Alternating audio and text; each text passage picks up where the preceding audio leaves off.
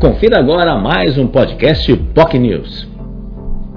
E no Jornal em Foque desta terça-feira, último dia do mês de fevereiro, o convidado foi o secretário de Finanças e Gestão, Adriano Leocádio.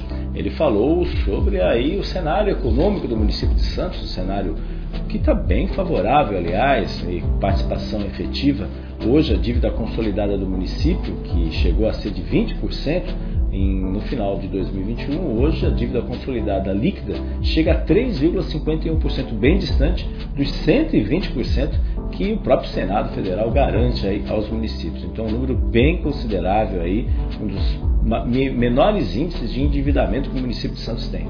Então, aí o secretário falou sobre isso, falou também despesas com pessoal, que também tem uma, uma um índice eh, de 40,14%, bem abaixo do que foi aí o limite prudencial, que chegou a, a quase 51% alguns anos atrás. Enfim, um cenário econômico interessante que a cidade tem, tanto é que a cidade tem aí uma perspectiva de investimento de 650 milhões, 600 milhões de reais para obras, reformas, ampliações e também aquisição de patrimônio. Enfim, é, são boas notícias aí que o município tem nesse sentido para poder investir aí ao longo dos próximos anos aí. Boas notícias mesmo.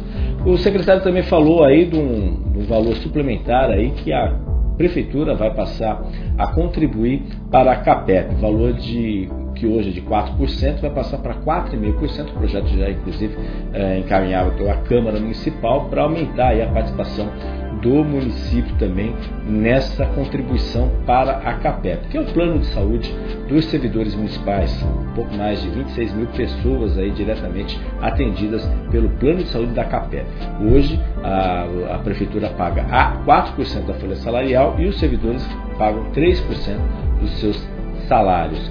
Vai aumentar de 4% para 4,5%. Como os servidores tiveram um reajuste uh, de 11%, isso obviamente tem impacto significativo nesse sentido. Enfim, são temas importantes que o secretário também anunciou que eh, logo mais, na próxima semana, vai, vai chamar aí 50 professores, ele que é o secretário de gestão também do município, 50 novos professores para trabalhar aí uh, na rede municipal. Né? Então isso é importante também nesse sentido, o aumento de demanda e, paralelamente, há uma previsão aí de abertura de concurso público para inspetor de alunos, uh, pessoal administrativo, enfim, outras funções cujos cargos serão anunciados em breve aí, o secretário está fechando aí a possibilidade de uma abertura de concurso público que a cidade de Santos vai realizar e os dados, as informações deverão estar aí depois serem divulgados em breve aí para os nossos internautas. Boas notícias aí dentro desse cenário, boas informações aí também importantes nesse sentido, porque a cidade vive um momento uh, de arrecadação considerável. Uh, em âmbito nacional, o secretário Adriano Leocádio falou também da preocupação da reforma tributária. O governo federal, por meio do ministro Fernando Haddad, já salienta que a previsão é que em abril a, proposta seja apresentada. No entanto, o secretário, que representa aí os secretários municipais de finanças do Estado de São Paulo, ele tem essa preocupação porque até agora não foi ouvido. Os secretários municipais não foram ouvidos sobre essa eventual reforma tributária e que o governo federal deve apresentar em abril.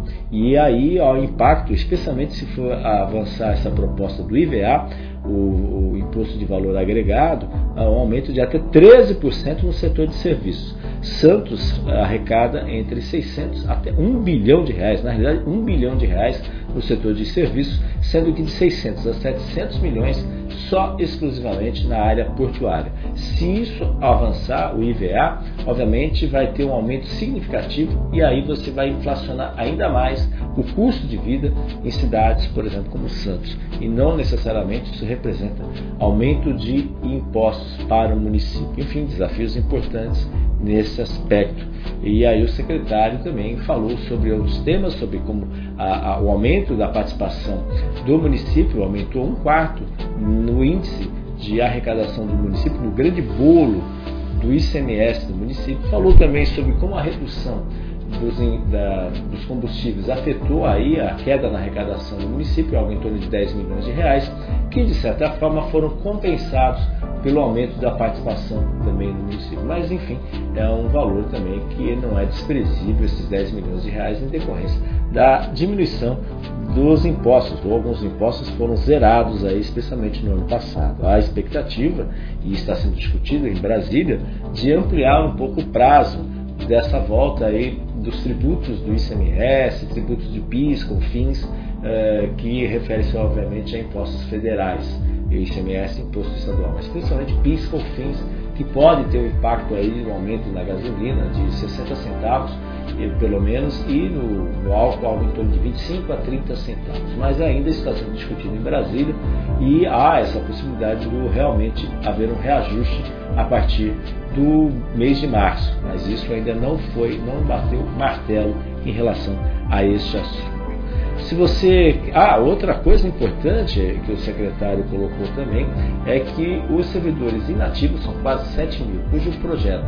É, de abono de mil reais foi garantido e aprovado pela Câmara, só que existe todo um trâmite legal e burocrático para fazer essa, esse repasse de verbas para ah, os servidores, que isso tem que ser uma folha à parte, ao contrário dos servidores ativos, nos inativos eh, tem que ter toda uma documentação específica que mostre que o dinheiro está sendo repassado com um abono, e isso eh, não é tão, tão rápido assim como se imaginava.